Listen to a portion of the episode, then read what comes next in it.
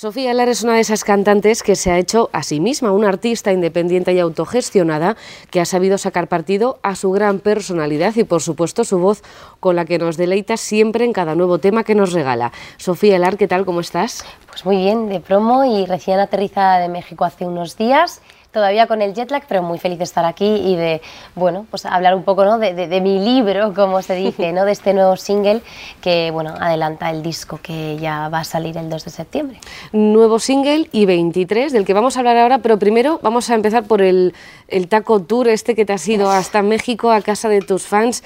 ¿Cómo ha ido? ¿Cómo, primero, ¿cómo surgió lo de irte a México, ponerte en contacto con tus fans a través de las redes sociales y decir, mira, quiero que me conozcáis un poquito más y me voy allá? Pues mira, lo de México era una cosa que teníamos pendiente desde hace ya mucho tiempo, pero ya sabemos que los dos años fatídicos que nos han robado de libertad y de vida y de todo no cuentan y no se podía hacer. Entonces, bueno, hemos llegado tarde a México, pero hemos llegado, que es lo importante. Entonces, yo lo que quería era, bueno, inicialmente el viaje iba a ser un viaje de eh, estar mm, de relax porque trabajamos mucho en el equipo, entonces digo, venga, vamos a tomar unas vacaciones así y tal, que al final ha sido que me la han liado y hemos promo por todos los lados y no hemos parado y además, bueno, la primera vez en México pues dije, algo hay que hacer y yo tenía muy claro que me gustaba la idea de llegar a un sitio nuevo donde tienes que empezar de cero también, em, cruzar el charco y hacerlo pues un poco como como me representa, ¿no? Y, yo creo que aquí ya en España tenemos como la familia y el concepto de, la familia virtual muy, muy, muy, muy lograda y con esa confianza y todas esas cosas que he hecho desde los áticos descalza por la, vamos, en los principios de mi carrera hasta ahora ya pues poder llenar un Withing Center, pero claro, em, en México era volver a empezar, entonces yo quería tener esa cercanía, ¿no? eso que yo creo que tanto me define en mi proyecto, y entonces dije, ¿por qué no hago un llamamiento en redes sociales, en Instagram, a ver a qué zumbao o zumbada se le mm, va, cruza el cable como a mí y me acoge a mí, a mi guitarra, a Patti de mi equipo y al resto de fans que se sumen a todo Taco Tour, que al final fue como lo llamamos y nada, consistía en meterte hasta la cocina de las casas de las personas y liar una muy buena. Entonces ellos nos hacían sus tacos mexicanos típicos y nosotras pues hacíamos la tortilla de patatas también un poco pues como para eh, poner ese granito de arena. Además de la comunidad de fans que has conseguido generar allí, eh, sin haber ido nunca, al final eso es también una suerte que tienes tú de, pues gracias a tu música y a tu personalidad, gustas también al otro lado del charco sin siquiera haber ido. Pero es que ha habido medios de comunicación que han aprovechado y han dicho, está aquí Sofía y queremos también entrevistarla. Al final ha sido una promo eh, inesperada que has autogestionado por las redes sociales. Totalmente, o sea, al final no ha sido vacaciones, ha sido vacanciones. Ese mix que digo, me veis morenita y decís, oye Sofía, te lo has pasado que flipas. Digo, Sí, pero he trabajado muchísimo. O sea, la playa ha sido un día y medio. Y sí, hemos aprovechado para hacer promo. Eh, se ha hecho ahí un poco de eco, pues que iba a estar por allá. He notado también la vibración tan mágica de la gente en México que me ha recibido con los brazos abiertos y con todos sus colores. Y en el fondo, pues eso es un poco lo que quiero transmitir ahora, ¿no? El volver a la vida, el volver a los colores y volver a, a compartir de cero pues todo lo que quizás ya llevamos más tiempo aquí en España construyendo. Les habrás prometido una gira, porque claro, vas allí y dices, pero también te aquí te doy de comer tacos, pero quiero que vengas a, a un Efectivamente, pero también te digo, el que haya ido a la Todo Taco Tour sabe que yo me he venido con mi guitarra y que nada, eso no se va a volver a repetir en ningún. Y además, luego por el otro lado, los chilenos, argentinos, anda que no he recibido mensajes de ¿y nosotros qué? y digo, espérate, espérate, que ahora vamos a, cuando vayamos a Argentina, que ya ahora estamos planeando a ver cuándo podamos hacer ese viaje, hacemos un asadí tour y ya que en vez de ser al taco, pues que nos inviten a dar unos asados y pues hagamos un poco el mismo concepto, siempre en la línea del buen rollo y pues de la familia.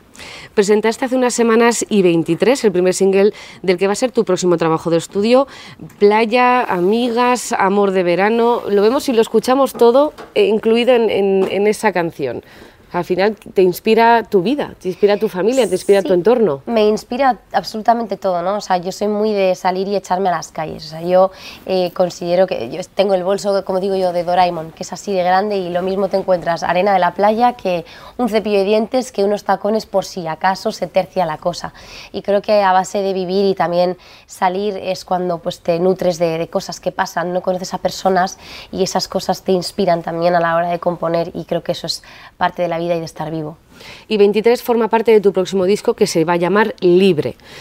¿Va a ser tu disco más personal hasta la fecha? Mm, mm, o, el que, o en el que has hecho lo que te ha dado la gana? Siempre he hecho lo que me ha dado la gana. En este yo creo que, bueno, eh, como siempre digo, es importante que cuando sale un disco eh, se escuche ese disco en el orden en el que el disco pues, se plantea, porque creo que es cuando conoces a un artista más y, las etapas por las que va pasando y creo que es muy bonito también que el fan, que no me gusta llamarlo fan, sino familia, eh, vaya entendiendo las distintas etapas por las que pasa el artista. Y en este caso creo, y, Adele ha sido la primera también en quitar ese rollo de reproducir aleatoriamente, porque el disco te cuenta un inicio, eh, nudo y desenlace. Este no podría ser diferente y es un poco pasar por todas las etapas por las que quizás yo haya podido pasar en estos últimos años y entonces es cuando entiendes si tienes ese acercamiento al, entre artista barra fan, que vuelvo a lo mismo, me gusta llamarles familia y así que pues con muchas ganas de sacarlo.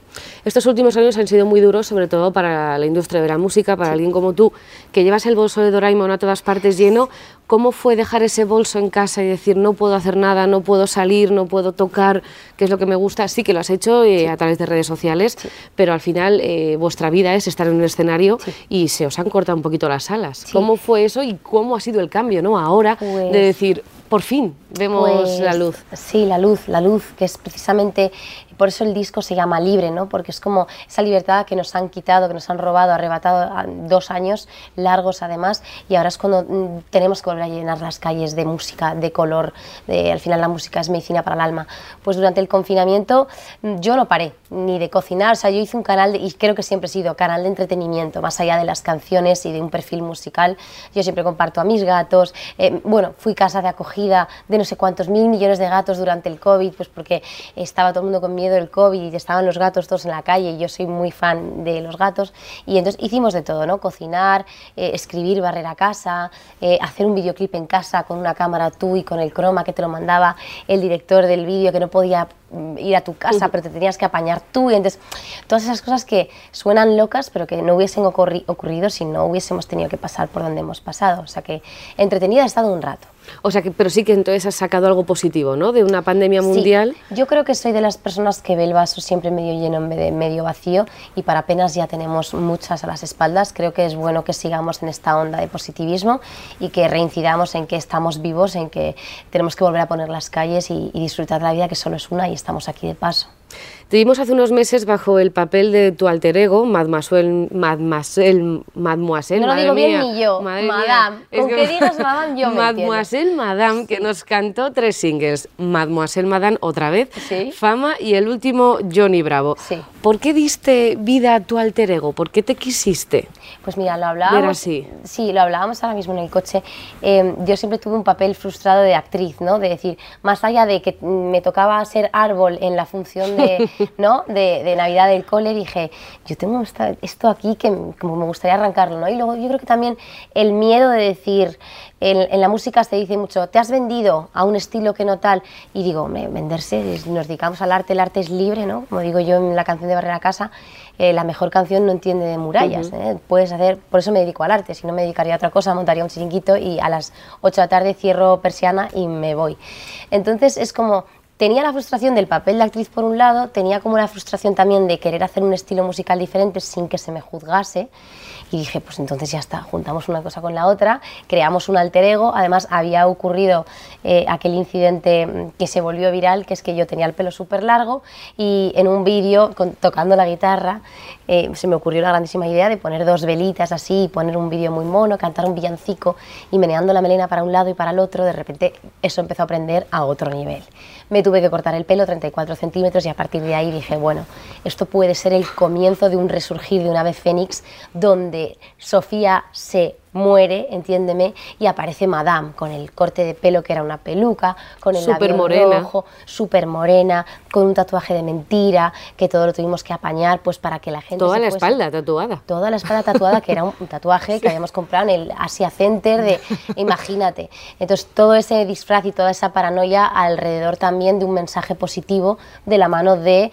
eh, algo que sea inspiracional. Por ejemplo, el mensaje de Madame es todos podemos llegar a ser Madame. Madame es una tía completamente diferente a lo que es Sofía, es una tía que es borde, que, mm, eh, que, está, que sale mucho por la noche, que fuma, bebe todo, que acaba en una relación con un Johnny Bravo, que ya sabéis quién es Johnny Bravo, el flipadito, el tupé, y entonces quisimos como personificar esa toxicidad y esa em, facilidad de caer en, en, la vulnerabilidad cuando tienes un momento de bajón, y lo importante también por el otro lado que es eh, pedir ayuda de la buena, ¿no? no tener que acabar siendo como Madame, cayendo en todo eso negativo, sino acudir a terapia y pedir ayuda de la buena, meditación, bien sea lo que sea, lo que a cada uno le pete, pero que sea deporte, algo que sea sano, ¿no? Entonces, ese es el mensaje un poco de Madame. Y ya Madame murió. Murió Madame, pero sí que es verdad que cuando salió todo el tema de Madame, mm. eh, las redes ardían y mucha gente criticaba que te hubieras convertido en esa persona que porque no eras tú.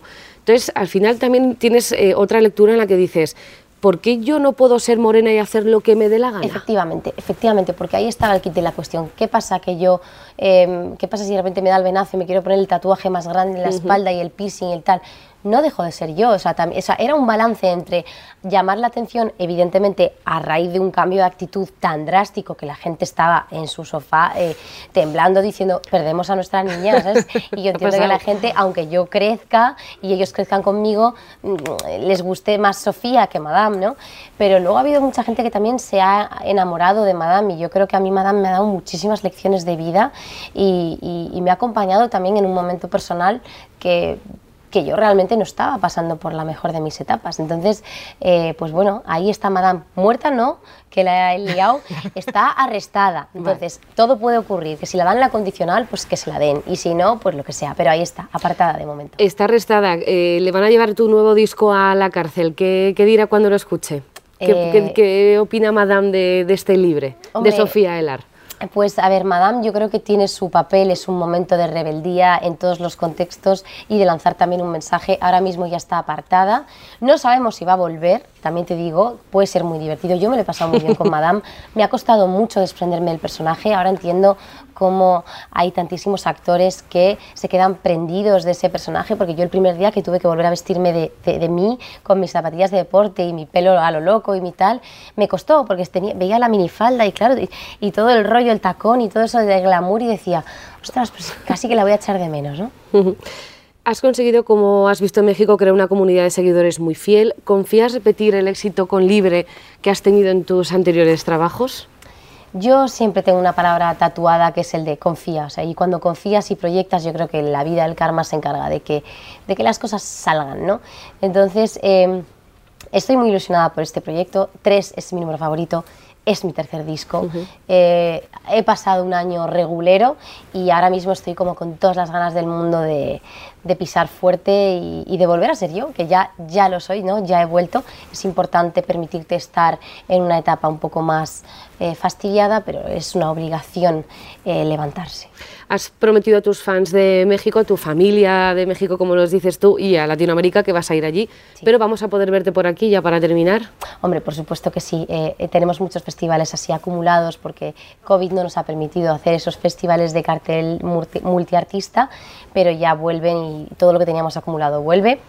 Aquí en Madrid estaré el 11 de junio en el Fan Fan Fest con un montón de compañeros y compañeras que también tenemos ganas de vernos entre nosotros y coincidir en estos eventos.